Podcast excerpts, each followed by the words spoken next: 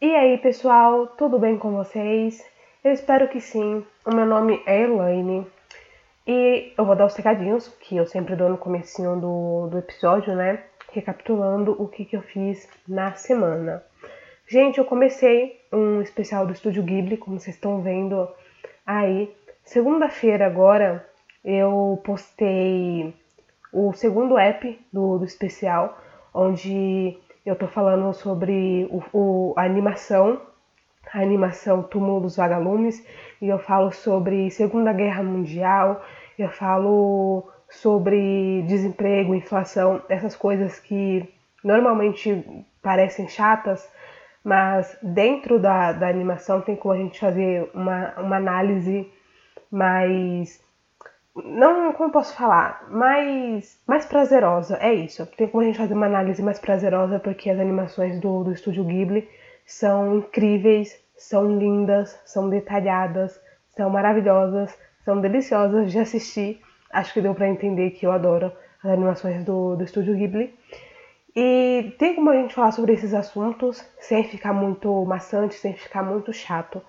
E Segunda-feira que vem eu vou estar com o terceiro app do, do especial, onde eu vou falar sobre o conto da princesa Kaguya, beleza?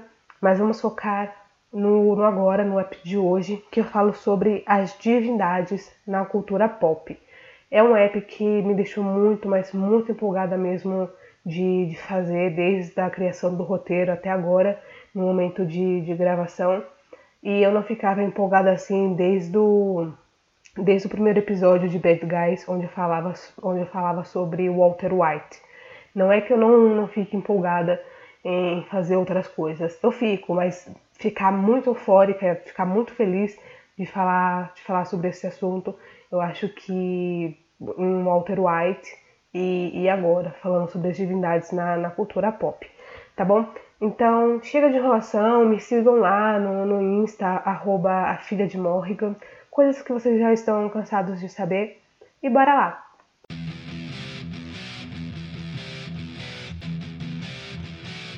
Eu vou começar falando sobre uma das divindades menos conhecidas aí, porque dentro da cultura popular as pessoas, os filmes, as séries é, abordam muito Zeus, Odin, sabe, Thor, essas coisas é, esses deuses que até estão um pouco batidos, porque, sabe, fica muito, muito repetitivo. Eu vou falar sobre Odin aqui nesse podcast, porque é algo que eu não consegui fugir. Não vou falar de Zeus, mas eu precisei falar sobre Odin. Mas eu também achei necessário trazer outras divindades aqui. Uh, vou falar sobre o deus Anansi. Se você assistiu Super Choque, sabe que o Anansi foi um, um super-herói que serviu até de inspiração para o Virgil o Virgil ele foi para a África numa viagem com a família dele. E foi uma viagem muito importante para ele, não só pela é, representatividade do, do Anansi, mas também pela, pela, pela falta de, de pressão racial, porque eu lembro desse app ainda como se fosse ontem, que o Virgil ele fala que ele não se sente como um garoto negro, ele só sente que é um garoto então ele não, não, não sente tanto a, a pressão, ou os olhares, a diferença, porque ele é igual a todo mundo, esteticamente falando. Tudo bem que ele é um super-herói, ele tem superpoderes, mas esteticamente falando, ele não sente essa pressão de, de estar em, em um lugar que dá privilégios a uma comunidade branca, entendeu? Então, eu lembro desse app, eu lembro que ele me marcou bastante. E eu achei muito, achei muito bonito. E tudo, a representatividade que o Anansi trouxe pro, pro Virgil. E o Anansi também tá na série American Gods. Uh, a Nancy é um alfaiate e eu acho muito, acho muito foda essa, essa representatividade dele lá, porque ele conserta roupas com, com aranhas, com, com a teia da, das aranhas. E a Nancy é uma, uma deidade, uma divindade, uma entidade que, que tem forma de aranha, que tem poderes de aranha. E se você não conhece a lenda de Anansi, eu vou falar mais ou menos aqui para vocês como é que é, porque como toda lenda, há versões diferentes. Então eu vou falar sobre a versão aí que, que é mais conhecida, que o pessoal mais, mais divulga, beleza? Então assim, a Nancy, ele é uma, uma divindade africana e a lenda dele conta que teve uma época onde o mundo não tinha histórias, porque o poder, da, o poder de contar histórias pertenceu ao grande Niame, que dentro da mitologia Ashanti é o deus do céu. Então, Niame é o deus mais poderoso da mitologia Ashanti. E é um lance que a gente consegue ver em diferentes culturas. É, o deus que vive no céu, o deus que vive no plano superior, como Zeus, Odin, entendeu? Essas referências que eu estou trazendo de novo aqui para vocês são os deuses mais poderosos, o deus dos deuses. Então, geralmente, o deus que mora no plano superior, ele, ele é o mais importante de todos. E a Nancy, dentro da, dessa mitologia Shanti, me perdoem se eu estiver pronunciando errado, provavelmente eu estou, mas assim, eu não tenho muito conhecimento da, da pronúncia, então já estou pedindo desculpa. Então assim, é, dentro da mitologia Shanti, era muito cultuada ali perto da, da região de Gana, pelo povo de Gana. E como eu falei, é, o, o, Deus do céu, ele sempre muito mais poderoso e ele sempre exerce mais, como eu posso falar, ele, ele mais opressão até em relação aos outros deuses. É, às vezes é mais do que uma relação de respeito, é uma relação de, de medo. Então, a Nancy, ele queria comprar as histórias de Niame para poder contar para os humanos.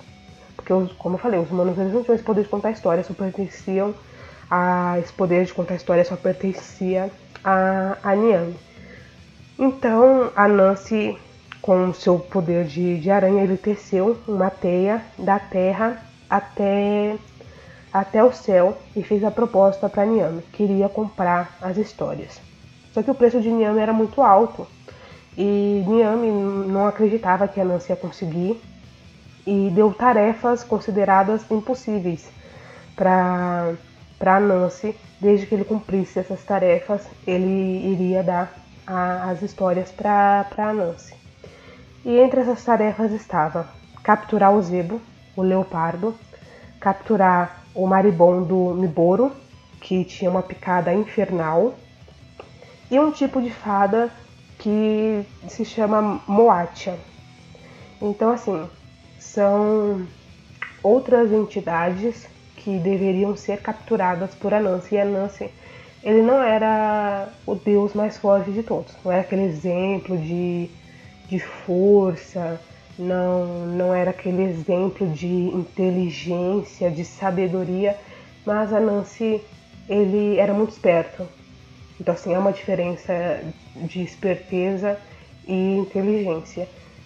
E a gente consegue ver isso até mesmo em Super Choque, porque conta essa lenda, tá?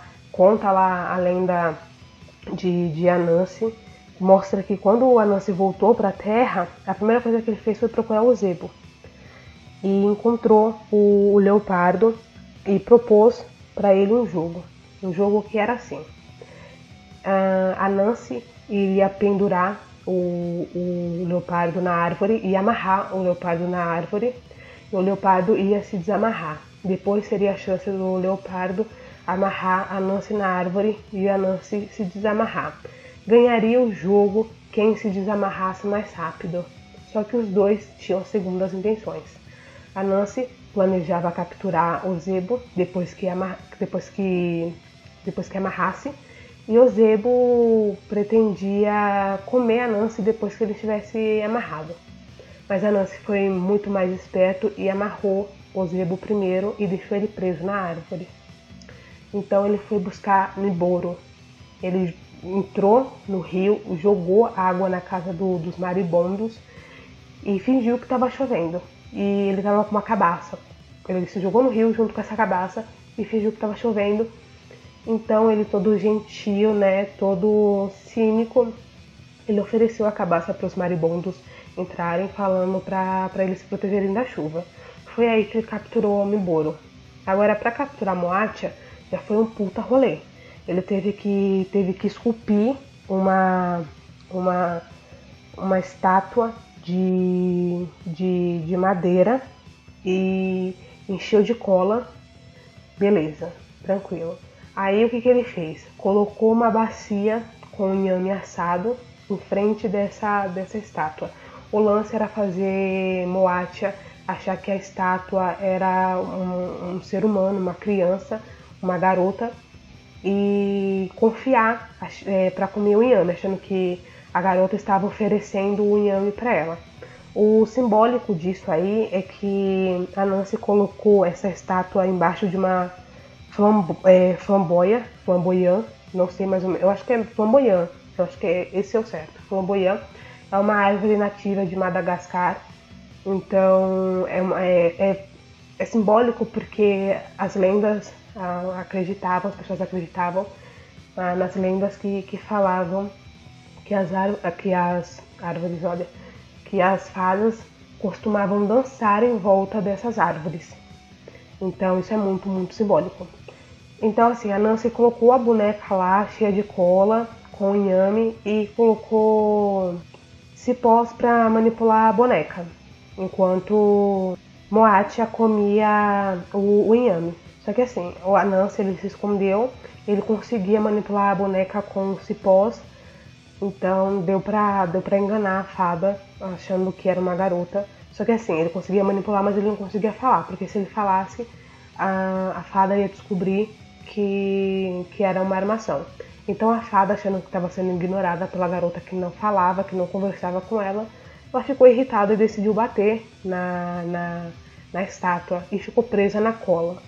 Foi assim que a Nancy capturou o terceiro pedido de, de Niame. E ainda de quebra, ele levou a própria mãe para o Deus do, dos céus. Então ele chegou lá no, no, no céu com as exigências de, de Niame e em troca levou o baú de histórias e ele trouxe para a Terra e as histórias ficaram muito populares e cobriram os quatro cantos do, do planeta.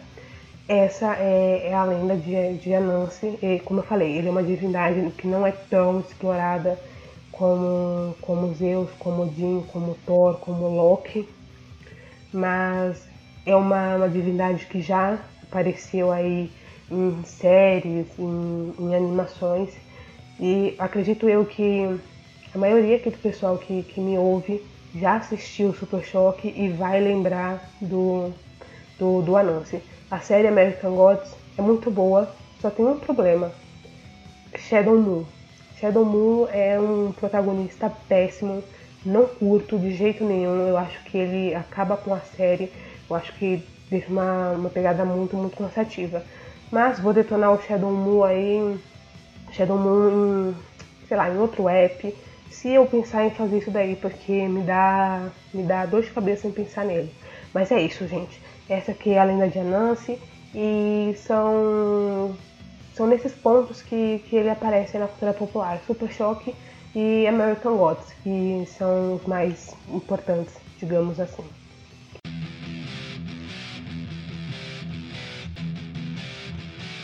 Não deu para escapar, precisei falar sobre Odin, porque Odin, acredito eu, que é uma das divindades mais representadas agora, mais do que Zeus. Até porque Odin aparece no filme de Thor, Odin também nas séries Vikings, enfim, eu sinto que Odin está muito mais presente do que Zeus. Então, como eu falei, Odin está muito mais popular, está sendo muito mais usado, então acredito, acredito eu que vocês já saibam mais ou menos como como é a lenda de Odin. Odin é o, o pai de todos, o deus supremo dos deuses, vive e governa Asgard. Odin atua em muitos campos, ele não tem só um eixo, sabe? Ele é o deus da sabedoria, que ele sacrificou um olho por ela. Ele também é o deus da guerra. Na, na própria série Vikings, os guerreiros sempre pedem ajuda de Odin antes da, da batalha. E também o deus da morte. É Odin que guarda os guerreiros em Valhalla após a morte, aguardando o Ragnarok. Odin tem dois corvos, Hugin e Munin, que é, simbolizam o pensamento e a memória. E cara, isso também é um lance muito, mas é muito simbólico. Quando a gente fala sobre divindades e nós falamos sobre animais que tem a ver com divindades, porque dentro do paganismo é super normal divindades tomarem forma de, de animais. É um lance muito mais simbólico. Por exemplo, Morrigan. Morrigan é uma divindade necromante, nome aí do, do meu podcast, assim como Odin, uma divindade necromante. O que é uma divindade necromante? Uma divindade que tem a ver com os mortos, tá bom? Essa Morrigan ela também cuida dos mortos e o símbolo dela também é um corvo. Então é um lance assim que é extremamente simbólico porque o corvo normalmente está ligado à morte e tem essa pegada da, da necromancia, enfim, Morrigan também se transforma em outros animais e tudo, mas é, o corvo é muito mais, muito mais usável tá bom? Então esse lance de animais e divindades é muito, mas é muito mais simbólico. E o nome do, dos corvos de Odin é simbologia pura, cara, porque ele, como eu falei, entre um dos campos de atuação dele é a sabedoria e os corvos se chamam pensamento e memória, sabe? Então é um exercício da sabedoria pura e os corvos eles percorrem a Terra e voltam para Odin e falam o que o está acontecendo. Então, assim, como eu falei, um dos eixos de Odin é a sabedoria. Mas como Odin perdeu um olho, foi assim, com a obsessão dele de, de obter conhecimento, Odin chegou ao poço de Mimir, que tinha todo o conhecimento existente. Mimir morava nesse poço, abaixo da, da árvore sagrada Yggdrasil, e ele era muito sábio porque a água dava sabedoria. Então Odin queria beber da água, mas Mimir disse que tinha uma condição. Tudo tem um preço, tá, gente? Tudo tem um preço. É, Odin teria que dar um de seus olhos em troca de um pouco da água. Então Odin fez isso, fez isso na hora e Mimir tirou o olho dele no, no seco, ali. Uma, uma cirurgia sem, sem anestesia. Então foi assim que, que Odin perdeu um, um de seus ódios. E como eu falei, Odin é o pai de todos, é o Deus Supremo e ele vive no céu. Como falei ali também no, também no comecinho lá da, na lenda de Anansi, é muito comum em culturas diferentes os, os deuses que vivem num plano superior, vivem no céu, terem mais força em relação a outros, outros deuses, tá bom? Então assim, foi meio rapidinho essa, essa parte de Odin, porque vocês já sabem. E assim, onde Odin aparece? Nos filmes do Thor, na, na série Vikings, ele também tá em American Gods, sabe? Então assim, Odin ele lidera um grupo de, de deuses antigos, de deuses velhos contra os deuses novos, que simbolizam a tecnologia e tudo que é mais atual. Então Odin convida a Nancy para participar desse grupo. Então, enfim, é, Odin tá aí, acho que mais famoso do que nunca. É, só, não, só não percebe quem, quem não quer mesmo, quem realmente ignora que os super-heróis que vocês estão assistindo no, nos filmes são deuses, tá? Super-heróis, super-vilões, enfim, são deuses que eram uh, cultuados de forma muito, mas muito séria por outras civilizações e quem sabe daqui centenas de anos vá ter outra religião mais predominante ou não vai ter nenhuma religião predominante e aí o pessoal vai fazer filmes de super-heróis de Jesus Cristo, sabe? Então assim, as pessoas pensam, mas isso é desrespeitoso, cara, meu. Colocar Thor numa capa vermelha lutando com um grupo de, de super-heróis que um que usa armadura de ferro, sabe, outro que que simboliza os Estados Unidos, também não é uma das coisas mais respeitosas do mundo. Convenhamos, né? Então assim, a gente tem que cair essa, essa máscara, essa ficha de que divindades aí como super-heróis são deuses e cara, as pessoas realmente elas não enxergam isso. Elas esquecem o conceito de divindades. Se você fala que Thor é uma divindade, não, Thor é um super-herói. Thor é uma divindade, gente. Thor, Odin, Loki, são todos divindades que eram cultuadas de forma muito, mas muito séria. Então, assim, é, não é que seja errado assistir, mas também não pode pagar uma de hipócrita e falar: meu Deus, seria um absurdo colocar Jesus Cristo numa capa com um martelo, sei lá, andando sobre as águas e, e salvando pescadores, sabe? Enfim, convenhamos, né? Não, não é uma das coisas mais respeitosas e eu sei que muita gente ia ficar infeliz assistindo isso. Mas então, né, os Vikings não, não existem mais, então não tem ninguém mais para reclamar disso.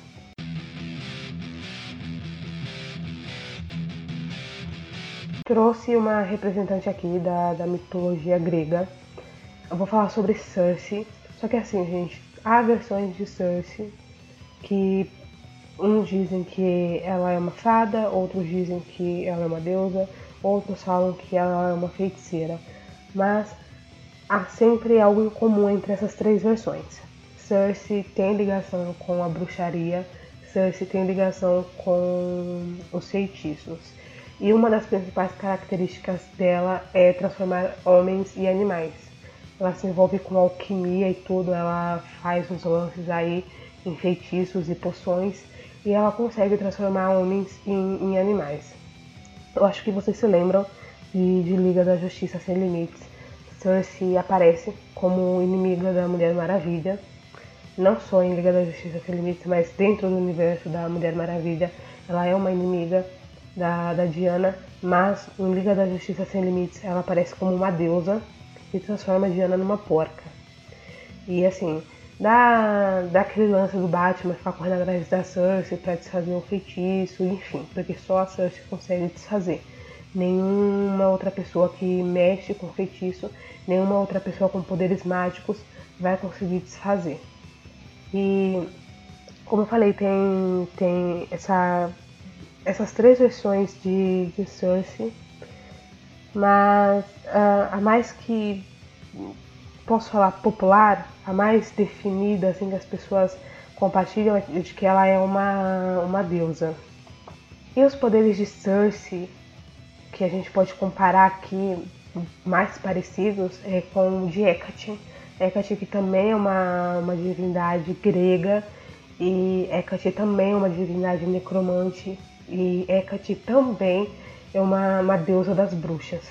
Então, assim, Ambas têm ligação com bruxaria, ambas têm ligação com feitiços, só que Cersei não tem a ligação com os mortos.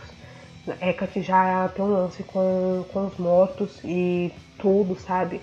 Enfim, é um lance mais Hades, é um lance mais submundo, beleza? Mas a, a lenda de Cersei não tem assim um, uma lenda assim pra gente corresponder tanto, porque são, são muitas versões. Tá? Eu acredito, eu que ela seja a entidade aqui mais, mais rápida de, de, de se abordar, porque como, como eu falei, é, são três versões que a gente tem aí, e assim, ela não chega a ser uma deusa de grande, de extrema importância. Porque se a gente for falar sobre uma divindade feminina é, que mexe com bruxaria, a gente foca em Hecate. Tá bom? Se a gente for falar sobre uma divindade feminina do, do panteão celta, a gente vai falar sobre Morrigan. E se a gente for falar sobre uma, uma divindade feminina, de necromante, de qualquer outro panteão, é, eu acho que no nórdico, quando a gente fala sobre necromancia, a gente não tem um poder feminino, é mais Odin mesmo. Porque a representatividade dele é muito grande, lembrando que Odin é o pai de todos, então ele é o deus supremo. E sobre Cersei, gente, é isso. Não tem muito que se aprofundar aqui.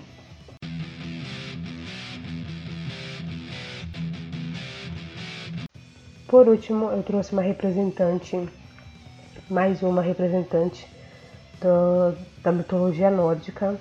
Estou falando sobre Hela. Hela que tem semelhanças com Odin, além de ambos serem deuses nórdicos ah, eles também são deuses do, dos mortos. Beleza? Ela, ela, ela toma conta ali do, do submundo, a princípio não por uma, uma opção dela, foi mais uma, de, uma designação de Odin. Só que no final ela acaba curtindo e é ela quem, quem dá os corvos para Odin. Na lenda, na lenda original aí, não, não tem outras versões como Cersei, que tem três versões diferentes. É, tem uma versão só de Hela, e nessa versão nórdica diz que ela é filha de Loki. Mas no, no filme em Thor Ragnarok, trouxeram Hela como uma filha mais, mais velha de Odin, a irmã mais velha de, de Thor. Acredito eu que no filme fez muito mais sentido ela ser filha de Odin, porque não ia ter cabimento, ia ter cabimento ela ser filha de Loki. Até porque o Loki acaba se juntando aí pra lutar contra, contra ela. Enfim. No filme fez muito mais sentido ela ser filha de, de Odin. E Odin tá morrendo, então ele tá ficando fraco, os poderes dele estão enfraquecendo. E isso é um sinal de que Hela vai, vai fugir da prisão que ele colocou, que ele colocou ela. Então fala sobre Ragnarok, fala sobre o fim dos deuses, fala sobre o fim do mundo nórdico, o fim do, dos deuses nórdicos. E, e ela vem, luta com, com, com Thor, tem esse lado maligno, tem esse lado do mal, porque todo deus do submundo precisa ser do mal. Hades mesmo tem esse papel de ser o demônio, de ser o diabo. É um papel, como eu falei, é, é chato. É chato porque é um conceito cristão, é um conceito de bem e mal. Assim, não é porque tá no submundo que você é um deus do mal, sabe? Hades, por exemplo. Todo mundo que morre vai pro submundo, todo mundo que morre vai pro mundo de Hades. Não é que quem é bonzinho e quem é mal. Não, cara, todo mundo vai pro reino de Hades. Assim, o, os Campos Elíseos, por exemplo, é um, é, faz parte ali do submundo, só que é um paraíso. O paraíso não deixa de ser um submundo, só que quando a gente usa o termo submundo, as pessoas já pensam no inferno. Né? Assim, o Campos Elíseos, ele é para a elite, digamos assim. E então o resto do submundo é para todo mundo, cara sabe? Não, não interessa se você foi um santo em vida ou se você foi a própria reencarnação de Lúcifer. O submundo é para todo mundo. E é chato, é meio batido colocar é, é, divindades do submundo sempre como mal, sempre é como a representação do, do diabo católico, do diabo cristão. É um lance que está muito batido, é um lance que está muito repetitivo. E como eu falei, dentro do paganismo não tem esse conceito tão extremo de bem e mal. Tem uma entidade que pode te fazer mal, tem uma divindade que pode te fazer mal sim, mas ela pode fazer bem para outra, outra pessoa, sabe? É isso, tem que saber trabalhar com as divindades, tem que respeitar cada divindade do jeito que, que elas são. Então assim, não adianta, como eu falei, pegar uma régua e colocar dois extremos, bem e mal, porque isso não, não funciona, tá bom? É, acho que eu posso encerrar por aqui esse app das divindades na cultura pop.